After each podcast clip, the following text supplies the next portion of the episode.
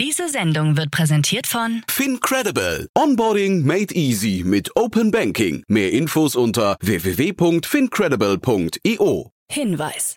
Startup Insider übernimmt keinerlei Haftung für die Richtigkeit börsenrelevanter und unternehmensbezogener Daten.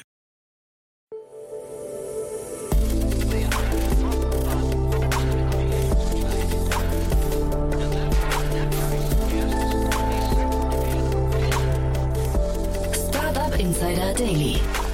Morgen Update. Einen wunderschönen guten Morgen und herzlich willkommen zu Startup Insider Daily. Mein Name ist Jan Thomas. Heute ist Mittwoch, der 4. Mai. Ja, das sind heute unsere Themen.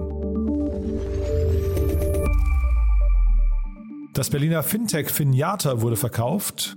10x legt einen 160 Millionen Euro Fonds auf.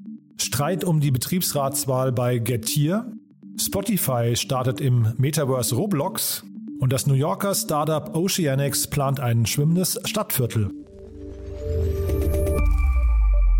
Heute bei uns zu Gast im Rahmen der Reihe Investments und Exits ist mal wieder Katharina Neuhaus von Vorwerk Ventures.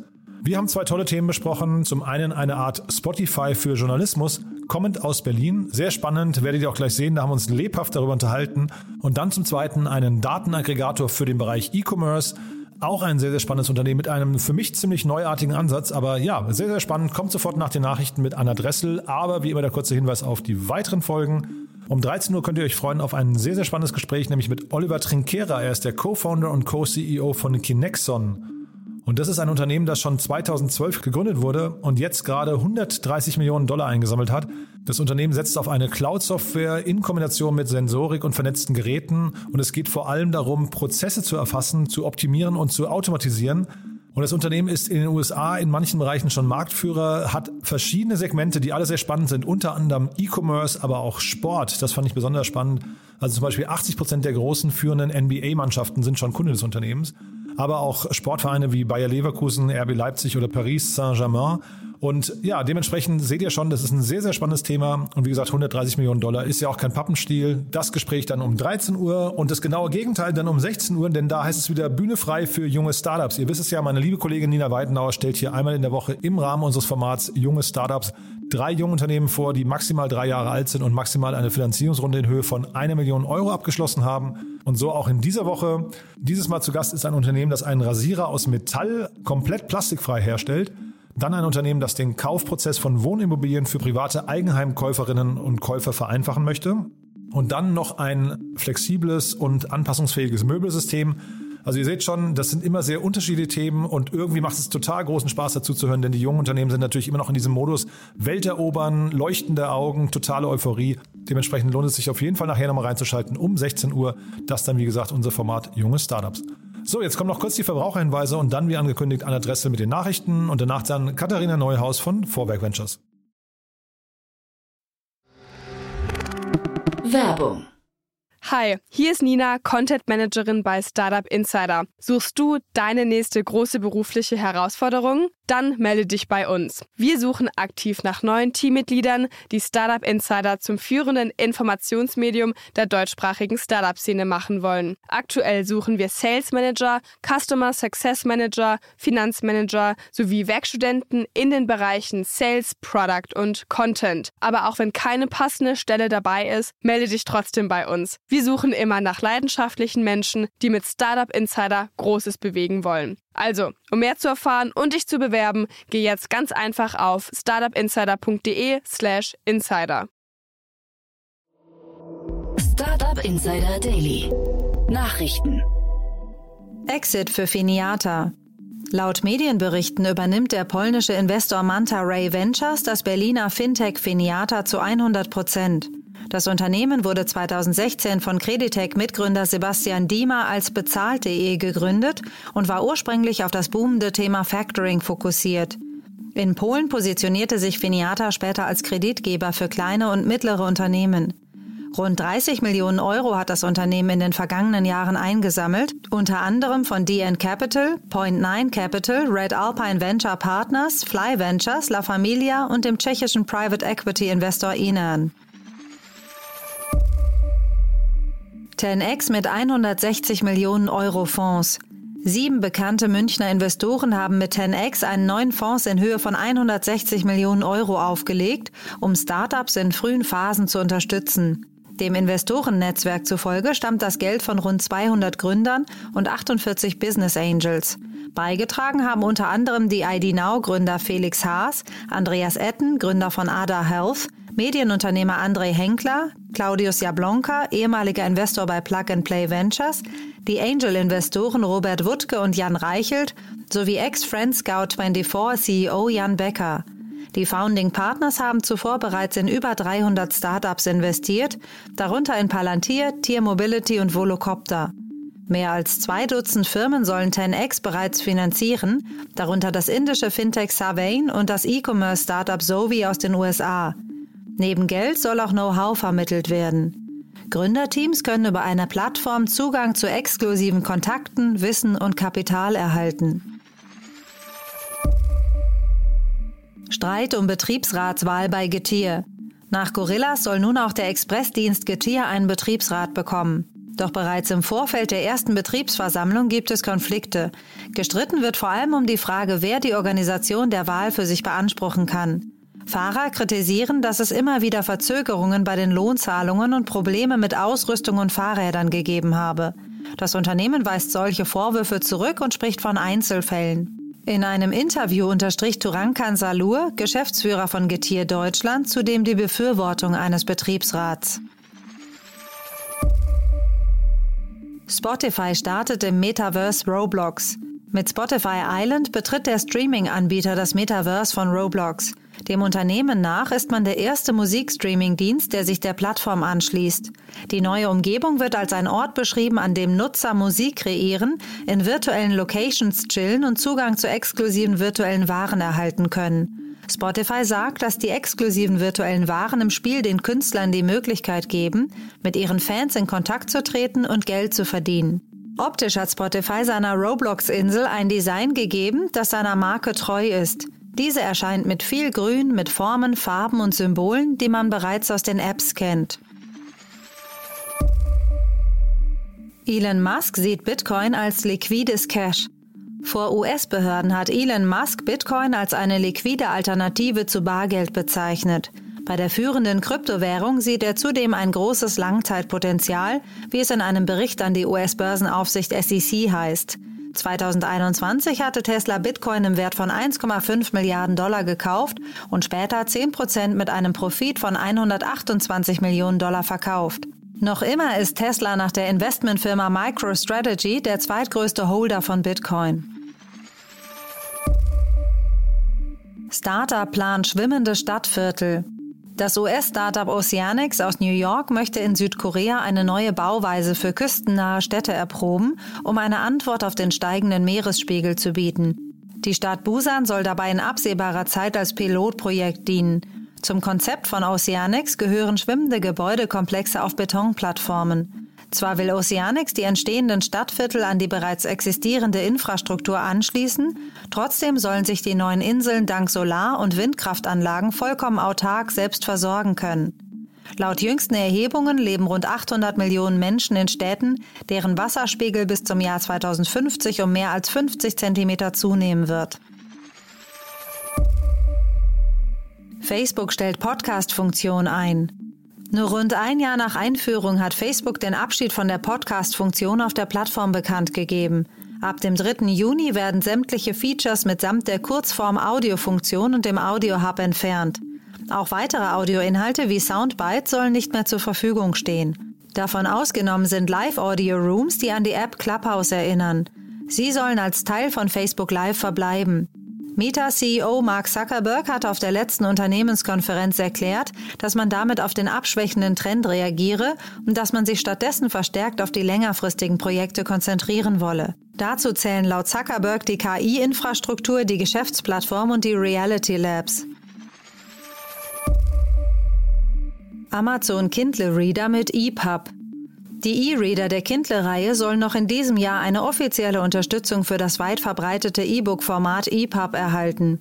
Das von vielen Shops und den öffentlichen Bücherhallen verwendete Dateiformat wurde bislang von der Kindle-Reihe nicht unterstützt, was Amazons E-Reader in verschiedenen Tests Punkte gekostet hatte. Amazon plant daher, EPUBs in sein hauseigenes Format umzuwandeln. Bisher mussten Kindle-Besitzer den Umweg über die Open-Source-Software Caliber gehen. Experten bezeichnen diese Software allerdings als zwar leistungsstark, aber frustrierend und hässlich. Amazon will die neue Funktion in den Apps an Kindle senden ab Ende 2022 für Windows und Macintosh bereitstellen. USA bieten meiste Kryptojobs.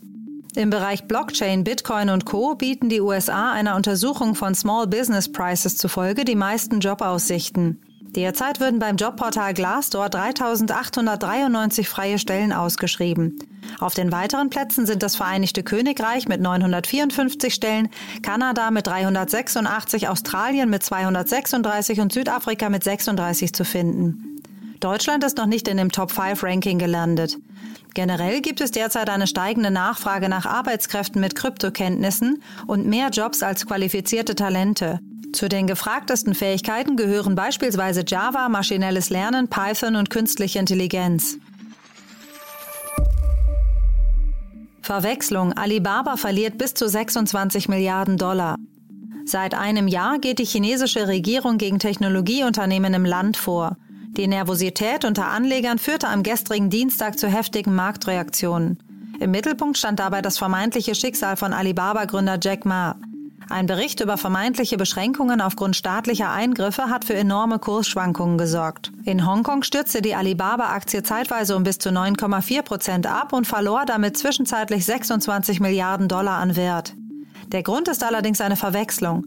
Zuvor hatte der staatliche Sender CCTV berichtet, dass einer Person mit dem Nachnamen Ma in Hangzhou Beschränkungen auferlegt wurden. In Hangzhou hat auch Alibaba seinen Sitz. Gemeint war aber der Direktor für Hardwareforschung und Entwicklung einer IT-Firma. Die Alibaba-Aktie hat nach Auflösung der Verwechslung einen Großteil der Verluste wieder aufgeholt. Startup Insider Daily. Kurznachrichten. Der Immobilienmarktplatz Scout24 hat im ersten Quartal des Geschäftsjahres 2022 beim Umsatz ein Plus von 15,1 Prozent im Vergleich zum Vorjahr erzielt. Es handelt sich um den stärksten Anstieg seit 2015. BMW und Mercedes haben ihre Carsharing-Tochter ShareNow an Stellantis verkauft und steigen damit aus dem Carsharing-Geschäft aus, während der bisherige Konkurrent Stellantis zum weltweit führenden Anbieter aufsteigen möchte. Details zur Transaktion wurden nicht öffentlich gemacht. Die Kartellbehörden müssen noch zustimmen. Nachdem auf dem Tesla-Gelände in Grünheide große Mengen einer Farbmischung ausgelaufen sind, beantragt die Grüne Liga eine Untersagung der Betriebserlaubnis für Tesla. Anhand von Bildmaterial sei zu erkennen, dass bei der Betriebsstörung im April der Bereich zwischen der Lackiererei und der asphaltierten Verkehrsfläche noch unbefestigt ist, so die Antragsteller. Der Facebook-Konzern Meta will seine VR-Sparte weiter vorantreiben. Laut Medienberichten sind bis zum Jahr 2024 vier neue High-End VR-Headsets geplant. Bereits im September diesen Jahres soll das erste Headset Project Cambria auf den Markt kommen. Dieses ist mit rund 799 US-Dollar ungefähr doppelt so teuer wie die bisherigen, ebenfalls zu Meta gehörenden Oculus Quests. Bundesinnenministerin Nancy Faeser, SPD, kündigte den neuen Digitalcheck an. Sie sei ins Nachdenken gekommen, als ukrainische Kriegsflüchtlinge ihre Verwunderung darüber ausgedrückt hätten, wie viele Verwaltungsvorgänge in Deutschland noch nicht digital zur Verfügung stünden und ergänzte, Krise beschleunigt auch Dinge. Und das waren die Startup Insider Daily News von Mittwoch, dem 4. Mai 2022. Startup Insider Daily. Investments und Exits. Hallo Jan, freut mich, dass ich wieder dabei sein darf. Ja, ich freue mich auch sehr und äh, tolle Themen, über die wir sprechen. Das wurde neulich schon einmal ein bisschen angeteasert, das Gespräch oder das eine Thema von beiden. Aber vielleicht bevor wir einsteigen, ein paar Sätze zu euch, oder? Ja, super gerne. Ähm, genau, also Vorwerk Ventures, äh, wir sind ein Early-Stage-Fonds aus Berlin. Wir sind mittlerweile auch zu acht und investieren in der Regel zur Seed Series A Stage, ähm, was so viel heißt, dass wir ja, typischerweise eins bis fünf Millionen Euro initial investieren, mal, mal mehr, mal weniger. Ähm, und hier uns eben sehr stark auf Consumer Tech fokussieren oder auch Enabling Tech, wie wir es auch zusätzlich nochmal nennen. Ähm, und hier die Verticals sehr spannend finden wie Future of Food, Future of Work, äh, Mobility and Travel, äh, die Passion Economy, ähm, Education, ähm, Digital Health äh, etc. Also einige Themen, die den Endkonsumenten in irgendeiner Form ähm, tangieren. Ähm, und ich, äh, wenn ich mir jetzt so das Portfolio anschaue oder unsere Investments über die letzten zwei Jahre, ähm, haben sich eigentlich recht stark das Thema Food und Digital Health, Wellbeing herauskristallisiert als, als besondere. Ich freue mich äh, sehr, Katharina Areas, Neuhaus ist hier sagen. von Vorwerk Ventures. Hallo, also Katharina. insofern freuen wir uns eigentlich über jeden, der uns anschreibt und sich mit uns über diese Themen unterhalten möchte. Äh, und da kann es auch eigentlich gar nicht zu früh sein. cool. Und ihr habt ja eigentlich, ihr habt eine sehr starke D2C-Genese auch, ne? Da habt ihr zumindest durch Vorwerk natürlich irgendwie früher sehr viel gemacht, aber ihr seid dem Ganzen auch ein bisschen entwachsen, glaube ich, habe ich den Eindruck. Ich hatte jetzt gerade den Thomas Bernig im äh, Podcast von Rebike. Das war ein total cooles Gespräch. Da seid ihr auch investiert, ne? Ja, genau, richtig. Also ich, absolut, also historisch betrachtet haben wir natürlich sehr viel D2C gemacht ähm, und nach wie vor natürlich sehr viel B2C. Ähm, also genau, also da gucken wir natürlich immer, gerade im Consumer-Bereich, dass wir da auch Produkte bzw. Companies fanden, äh, die differenziert sind, idealerweise natürlich auch eine gewisse Defensibility haben, ähm, weil ähm, so ein reines D2C-Play natürlich auch nicht immer super easy ist, äh, auch äh, hinsichtlich Marketing etc. Deswegen ja, versuchen wir immer hier die Outlier zu finden, die tatsächlich eine sehr, sehr starke Brand bauen können. Äh, und wie gesagt, Defensibility und Differentiation sind hier auf jeden Fall sehr, sehr wichtige Themen für uns. Aber ja, Rebike äh, ist eben natürlich auch ein, einer unserer Portfoliounternehmen, ähm, ja, über das wir uns sehr freuen. Wollte ich jetzt sagen, also das klang wirklich, das war ein tolles Interview, kann ich jedem nur ans Herz legen, da mal reinzuhören, weil der Thomas wirklich extrem zackig geantwortet hat. Das war so wirklich voll on point, der hat mich richtig gefordert.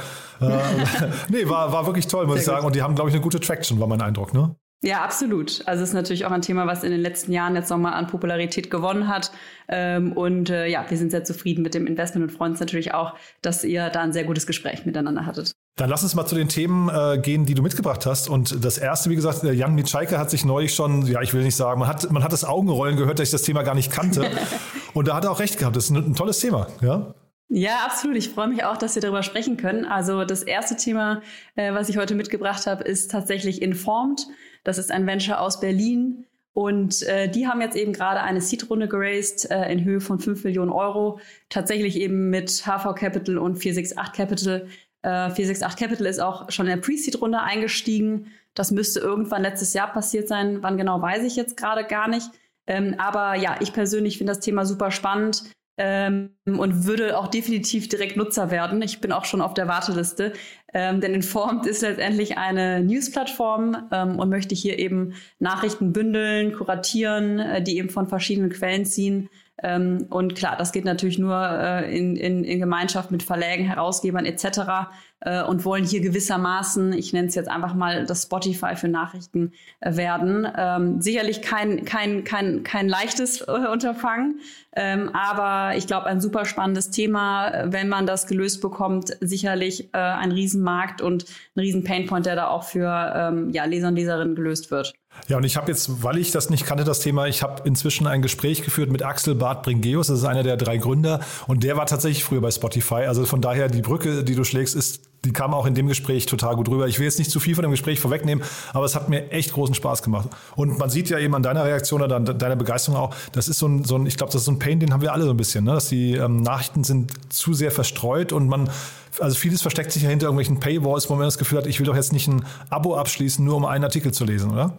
Ja, absolut. Also ich glaube, das sind zwei sehr wichtige Punkte, die du ansprichst. Genau, besonders spannend ist natürlich hier, dass das Team ähm, ja super relevante Expertise mitbringt, also sowohl von den Branchen her, ähm, aber dann eben auch ähm, ganz speziell, was das Thema Subscription angeht.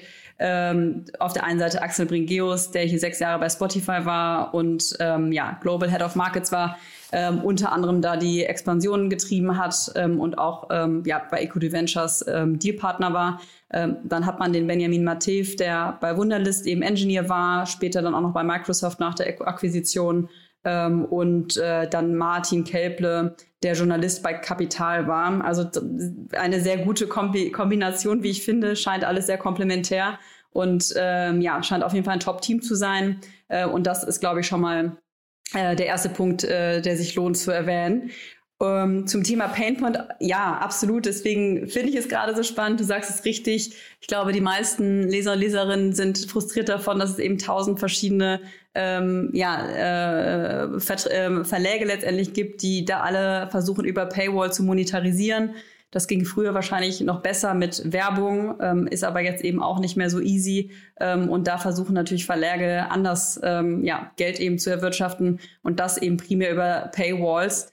Ähm, und ich glaube, was, was diese Verläge eben teilweise falsch machen, dass sie das, was vorher kostenlos waren, tatsächlich ähm, einfach hinter eine Paywall packen, als zuzusehen, dass sie eigentlich da Features bauen, die einen Mehrwert generieren. Und, und das will ja jetzt auch eigentlich ähm, äh, da informt eben machen. Ähm, aber ja, ich glaube, die Mehrheit der Menschen äh, will sich nicht festlegen. Ich selbst sehe es bei mir auch. Ich muss leider zugeben, dass ich eine der Personen bin, die dann mal zwei Monate bei Spiegel ist und dann drei Monate bei Zeit, dann mal einen Monat wieder bei der Süddeutschen. Also ich hoppe da immer rum und es ist ein äh, wahnsinniger Pain. Ähm, und insofern ist es keine gute User Experience. Und wenn man es da schafft, tatsächlich ähm, ja, eine, eine Plattform zu haben, wo du wirklich Access hast ähm, äh, auf verschiedene Bereiche, meinetwegen auch, ähm, ja, oder was heißt meinetwegen, vielleicht in der Spotify-Logik, wo man dann eben ähm, verschiedene Credits hat, wie auch immer man das löst, idealerweise einfach nur mit einer Subscription, ist das natürlich ideal. Und ich glaube, der zweite Punkt, der auch nochmal ganz, ganz interessant sein könnte, dass man heutzutage natürlich auch nochmal diese ganze Thematik um ähm, ja, einseitige Darstellung ähm, eigentlich hat. Ne? Also man hat viele verschiedene Anbieter, ähm, die da äh, nicht ausgeglichen ähm, eine Meinung vertreten, würde ich sagen. Wenn man es hier schafft, neutral ähm, eine Plattform darzustellen, die da eben nicht in eine Seite äh, geht oder auch ein relativ ähm, ja, nuanciertes Bild äh, von Nachrichten darzustellen, ist das, glaube ich, ein Riesenmehrwert, äh, den es so noch nicht hundertprozentig gibt. Total relevanter Punkt, finde ich. Und was man echt auch nicht vergessen darf, also Journalismus ist ja eigentlich viel, viel wichtiger als Musik oder viel, viel wichtiger als, ähm, äh, also ne, so schön Musik ist und so weiter und so schön Filme sind und Games und so weiter. Aber eigentlich müsste man wirklich das, das Geschäftsmodell von Journalismus müsste man wirklich nachhaltig äh, lösen.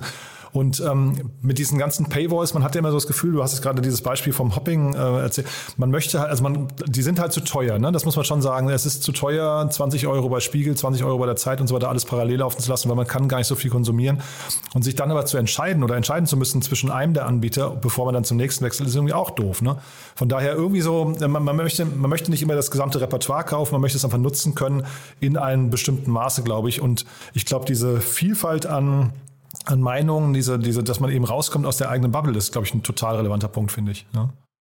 Ja, absolut. Und ich glaube nochmal den zusätzlichen Wert, den hier Informed ja auch ähm, bringen möchte, wenn ich es richtig verstehe, dass sie eben nicht nur Zugriff auf viele, ähm, viele Content Pieces äh, einem äh, gibt, sondern tatsächlich da auch eben vorkuratiert, das idealerweise natürlich langfristig auch automatisiert und nicht mit, mit händischen oder mit Personen, die dahinter sitzen. Ähm, aber dass man hier ähm, auch in, ich sag mal, Themenblöcken ähm, quasi nachlesen kann und sich ähm, bilden kann und ähm, da sozusagen nicht überhäuft wird von vielen ähm, vielen verschiedenen Artikeln, sondern sie nennt es ja auch, glaube ich, eine Art Playlist, die sie da ähm, erstellen wollen.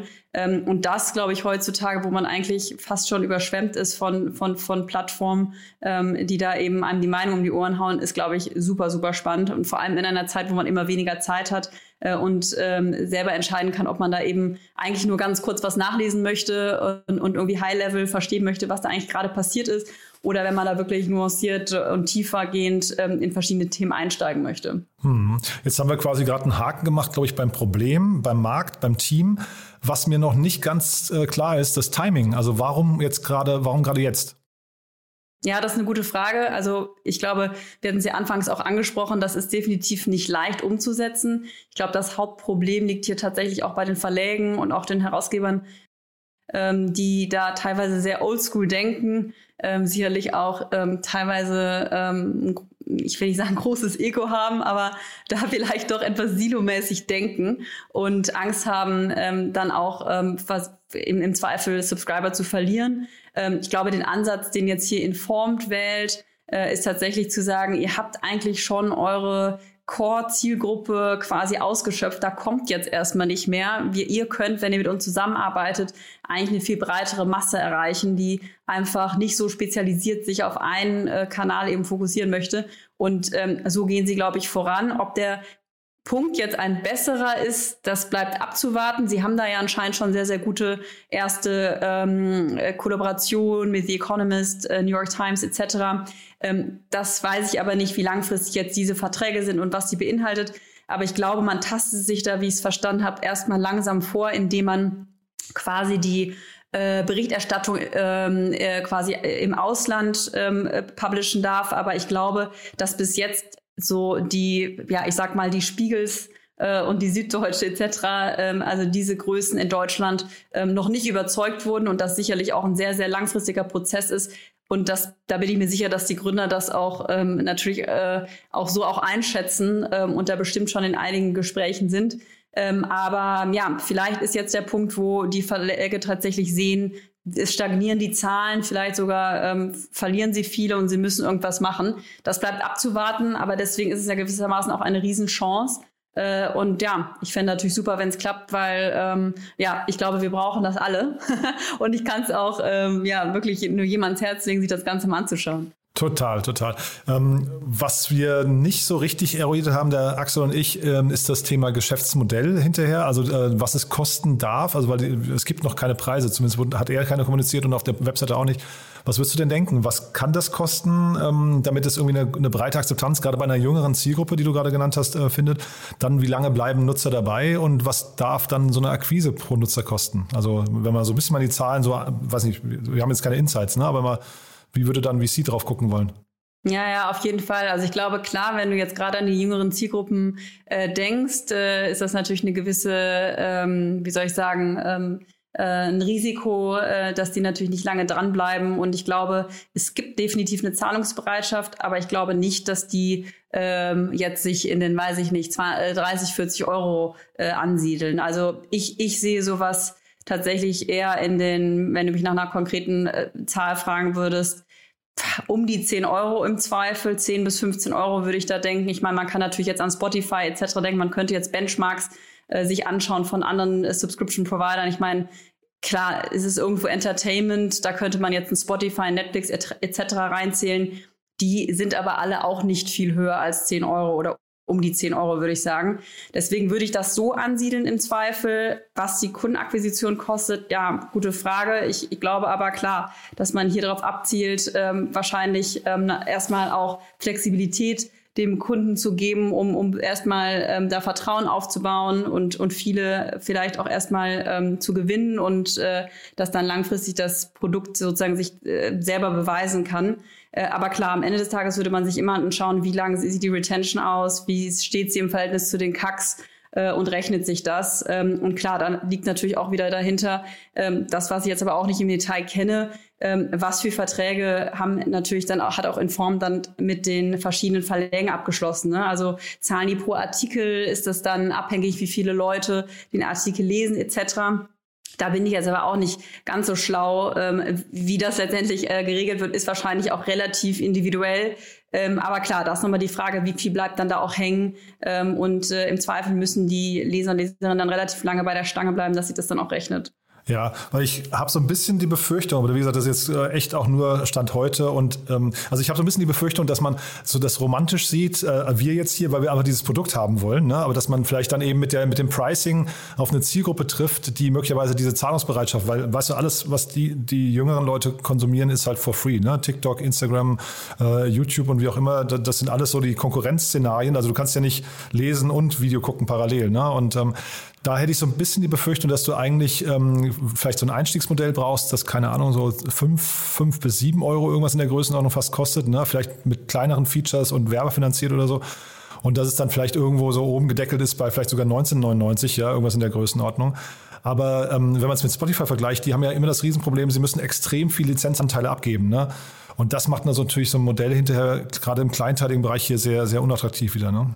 Ja, genau. Und deswegen äh, der, der, der, der Punkt auch eben äh, oder Hinweis, dass man sich dann wirklich ganz genau anschauen muss, wie das dann eben hinten äh, heraus aussieht mit den Verträgen. Aber ja, grundsätzlich glaube ich auch, du musst es halt schaffen, dass wahrscheinlich junge Zielgruppen das auch wirklich als Entertainment in Anführungszeichen sehen und das auch tatsächlich vom Produkt her so attraktiv ist, von der User Experience, dass es eben ähm, ja auch äh, gewissermaßen darauf ausgerichtet ist, dass äh, natürlich junge Zielgruppen auch sehr an sehr kurzen ähm, Concentration Span haben. Also ich glaube, da, das ist nicht leicht, ähm, aber ja, grundsätzlich glaube ich aus Kundenperspektive schon, also aus unserer zumindest spannend, aber klar, ich glaube, ähm, äh, das ist definitiv ein wichtiger Punkt, wie sieht letztendlich, wie sehen Unit Economics dann tatsächlich aus und ähm, ja, ich meine, äh, rechnet sich das dann tatsächlich und erreicht man da auch die richtige Zielgruppe? Und schafft man es überhaupt, die, die Verläge, wie gesagt, da ja, zu konvinzen gewissermaßen? Aber ich finde, da haben sie echt schon, echt schon gute Namen dabei. Also das kann ich mir schon vorstellen, dass sie da auf einem guten Weg sind. Ich hoffe jetzt nur nicht, dass sie diesem, dieser Idee der jungen Zielgruppe hinterherlaufen und dann sagen, boah, jetzt brauchen wir irgendwann ein Video und dann sind sie plötzlich in drei Jahren sind sie halt äh, TikTok 2. Weißt du, das wäre halt irgendwie, äh, also ne, mhm. Größe sei ihnen zu wünschen, aber es ist halt ein ganz anderes Modell dann.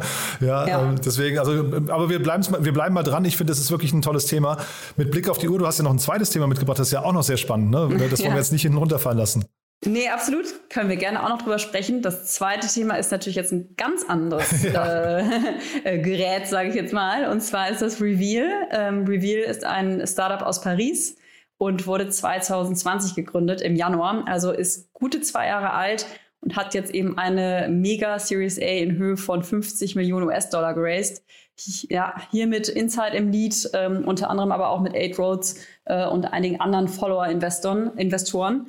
Und äh, genau, hatte äh, Mitte 2020 schon eine Seed-Runde mit Ventec und äh, Local Globe unter anderem eben geraced in Höhe von 4 Millionen. Und ja, finde das doch dann sehr beachtlich, jetzt äh, ja nach gut zwei Jahren äh, die 50 Millionen US-Dollar Runde mit Insight eben zu announcen. Und äh, genau, hier vielleicht ähm, dann auch was zu der Company, was macht Reveal eigentlich? Viel zur Runde jetzt gerade gesprochen, aber ja, grundsätzlich eben, äh, Reveal ist eine Plattform, äh, größt, also eigentlich für B2B-Unternehmen und ermöglicht es eben äh, diesen Unternehmen Partnerschaften äh, mit anderen Unternehmen ähm, einzugehen und hier eben mehr Umsätze zu generieren. Ähm, ja, also ich, ich setze jetzt hier erstmal eine Pause ein. genau, aber fand das doch sehr spannend. Ja, also wir reden generell über den E-Commerce-Markt, ne, muss man sagen. Ähm, und diese Kollaboration, wenn ich es richtig verstehe, ähm, also kannst du mir vielleicht noch besser erklären, aber es geht eigentlich darum, dass man den Warenkorb hinterher äh, vergrößert, ne?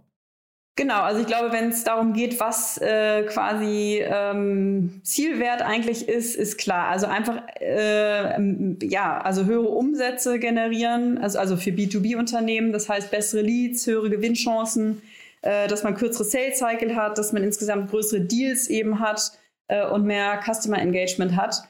Ähm, und ja, so wie ich es verstanden habe, ist es tatsächlich so gedacht, dass dieses Produkt sich relativ easy integrieren lässt mit existierenden CRMs, also mit Salesforce, Pipedrive, HubSpot etc. Das heißt, es geht alles relativ simpel. Und ähm, das Tool bzw. Reveal äh, kann dann quasi die Accounts mappen und kann dann sich anschauen, Gibt es hier Überschnitte mit anderen Unternehmen? Ähm, wie kann ich potenziell besser äh, Sales konvertieren? Äh, kann gut sein, dass jetzt das andere Unternehmen, mit dem ich zusammenarbeite, hier mehr Informationen beispielsweise hat äh, und hier gewisse Intros machen kann äh, zu Leuten, die da eben Entscheidungsträger sind. Ähm, und dann geht es wirklich darum zu sehen, hier gibt es komplementäre Produkte, kann man gegebenenfalls gemeinsam was vermarkten, ähm, gibt es gemeinsam Buying-Personas im Unternehmen und äh, ja, macht es gegebenenfalls sogar Sinn, dass man hier verschiedene Integrationen nochmal mit Partnern herstellt, ähm, um aber, wie gesagt, grundsätzlich immer mehr Umsätze zu erzielen. Also es geht hier tatsächlich wirklich darum, gemeinschaftlich ähm, mehr Umsätze zu, zu erreichen. Und da ist es wirklich, ähm, also das Credo oder ja, ich würde sagen, den, den Claim, den sie haben, dass sie hier die äh, kollaborative Wachstumsplattform werden wollen, ähm, die äh, eben es Unternehmen ermöglicht, ihr Ökosystem zu nutzen um dann wirklich eben Wachstum zu beschleunigen. Mhm, finde ich, finde ich total spannend. Ich finde das auch interessant, dass Sie eben, also Sie müssen natürlich über die CRMs gehen, ne? weil also äh, diese Daten, äh, ich glaube, das ist die einzige Schnittstelle, aber ich, ich hätte fast die Vermutung, die könnten selbst irgendwann mal ein CRM werden, oder? Ja, gut möglich. Also hier finde ich es wieder sehr spannend, äh, dass die, glaube ich, bis vor einigen Monaten noch überhaupt gar nicht monetarisiert haben. Ähm, Grund ist natürlich dafür, dass die Netzwerk Netzwerkeffekte super spannend sind. Ähm, also man kann sich das ja eigentlich ganz gut vorstellen, dass wenn ich jetzt ein Unternehmen bin und äh, mich jetzt andocke mit, ähm, mit Reveal ähm, und ich dann wiederum merke, ähm, ach, mein äh, äh, das andere Unternehmen, mit dem ich arbeite, das äh, benutzt es noch gar nicht, dann schicke ich, schicke ich einfach kurz einen Link rüber äh, und direkt ist ein zweiter potenzieller Kunde quasi on board und natürlich sind die Mehrwerte oder der Mehrwert ist natürlich deutlich größer, je mehr Leute auf der Plattform sind und je mehr Datenpunkte ich eigentlich habe, wo eigentlich potenziell eine gute oder ähm, ja spannende Connection quasi liegen könnte. Dementsprechend haben sie da jetzt erstmal, wenn ich es richtig verstanden habe, diesen äh, Basic Plan, der kostenlos ist. Ich sehe das gewissermaßen wie so ein trojanisches Pferd. Das heißt, äh, ich denke da erstmal als, als äh, Kunde gar nicht drüber nach und denke, ach, eigentlich ist alles kostenlos. Und klar, irgendwann merke ich natürlich, dass der Mehrwert umso größer ist, äh, wenn ich da äh, eben äh, äh weitere Features eben habe, indem ich da, weiß ich nicht, die Attribution richtig messen kann, indem ich Customer, ähm, äh, Customized Integrations habe, Reports bekomme und dann zahlt der Kunde. Also insofern ähm, äh, ist das, glaube ich, ähm, sehr clever, da erstmals kostenlos reinzugehen, weil natürlich auch andere äh, äh, Ventures da schon recht gut gefundet sind und es da wirklich darum geht, das beste Netzwerk, das beste Ökosystem aufzubauen. Hm. Und die, du hast ja gesagt, sie sind äh, vor ungefähr zwei Jahren gegründet worden, ähm, sind relativ weit gekommen mit relativ wenig Geld. Also die, die Seed-Runde waren nur vier Millionen äh, Dollar. Und ich finde, das ist halt irgendwie ganz spannend, wenn du halt vier Millionen Dollar und dann auch gleichzeitig noch kostenlos. Das heißt, es ist wahrscheinlich ein relativ kleines Team, was hier sehr weit gekommen ist, ne? Ja, habe ich auch gedacht. Also sehr kapitaleffizient, was natürlich echt super ist und für die Gründer natürlich auch im Zweifel dann auch echt ähm, ja noch äh, viele, viele Prozente, die sie da halten. Ähm, ich kann mir, also ich meine, wenn man sich das Gründerteam dann auch anschaut, das ist ja auch schon echt erfahren. Ähm, ich äh, suche es gerade nochmal raus, aber die Jungs haben auf jeden Fall schon mal vorher gegründet. Ähm, ich glaube, das ist ein Viererteam. Ähm, und ähm, genau, Multiposting heißt die Company, es ist eine HR-Tech-Startup gewesen, äh, was dann auch von SAP gegründet wurde. Ähm, und ähm, genau, davon waren dann eben zwei von den Gründern und Work4, ähm, ein anderes äh, Employee Sourcing Venture, wurde eben von dem anderen Gründer ähm, äh, ins Leben gerufen. Und ich vermute, dass die einfach da wirklich sehr erfahren sind, sehr, sehr gute Leute heiren konnten. Und ja, ich weiß nicht, ob sie sich da auch sehr stark an den äh, an den anderen Ventures orientiert haben, wie beispielsweise Crossbeam, äh, die ja schon über 100 Millionen Euro, nee, 100 Millionen Pfund geraced haben von First Mark und Andreessen Horowitz ähm, und da schon eine ganz klare Roadmap hatten. Aber ja, auf jeden Fall sehr, ähm, äh, äh, sehr stark, dass sie da so lange sehr kapitaleffizient ähm, aufgebaut haben. Und dann vielleicht nochmal eine generelle Frage, wenn jetzt zu euch ein Startup kommt, ich finde ja diese Frage wirklich sehr spannend und, und sagt, pass mal auf, wir, haben, wir, wir brauchen hier viel Geld und wir wollen aber erst mal zwei, drei Jahre lang nicht monetarisieren. Äh, wie findet man denn sowas? Ja, das ist auch eine, ist eine sehr gute Frage, die äh, wir ja sehr, sehr oft diskutieren natürlich, weil wir öfters solche Deals haben. Ähm, also ich glaube grundsätzlich, bevor äh, ich jetzt vielleicht unsere Perspektive teile, glaube ich, geht es primär darum, als Gründer ähm, den richtigen Investor dafür zu finden. Also es gibt natürlich viele Investoren, die damit überhaupt kein Problem haben, beziehungsweise ähm, ja verstärkt in Modelle eben ähm, äh, ja investieren, wo eben erstmal sehr stark ein Produkt gebaut werden muss, wo es vielleicht in erster Linie nicht darum geht, viele Umsätze zu machen, sondern andere KPIs eigentlich viel spannender sind, wie zum Beispiel User Growth äh, User Engagement etc., ähm, um äh, wirklich da auch äh, teilweise erst dann Mehrwert generieren zu können, wie beispielsweise äh, jetzt in einem, in einem Modell, wo, wo Netzwerke eben sehr relevant sind. Ähm, dementsprechend glaube ich, ähm, als Gründer, das ist erstmal nicht schlimm, wenn man eben weiß, worauf man optimiert und was die Story letztendlich ist. Und wenn man eben sich genau anschaut, wer die richtigen äh, äh, Investoren dafür sind. Nicht jeder Fonds würde ich mal behaupten, macht das. Kommt natürlich drauf an. Also ich glaube, äh, dass man jetzt bei der Pre-Seed oder Seed nicht unbedingt monetarisiert, ist klar. Aber dann spätestens zu Series A, glaube ich, sind da schon sehr viele äh, ähm, ja, VCs, äh, schauen da eben sehr stark auch tatsächlich auf Monetarisierung. Äh, gibt natürlich da wiederum Ventures, wo recht klar ist, die werden monetarisieren, aber auch andere, äh, wo man da vielleicht etwas kritischer ist. Wir persönlich, würde ich sagen, sind wahrscheinlich ein Ticken konservativer.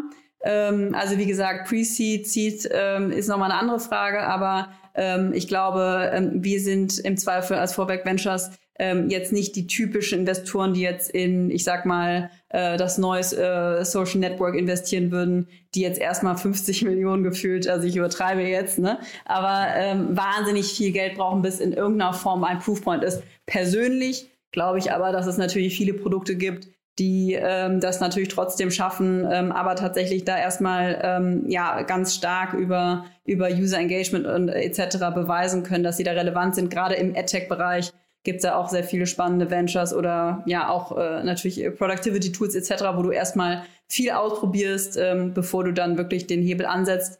Ähm, aber ich glaube, da, da äh, unterscheiden sich einfach die Ventures sehr stark, äh, die Venture Capital Firmen sehr stark voneinander.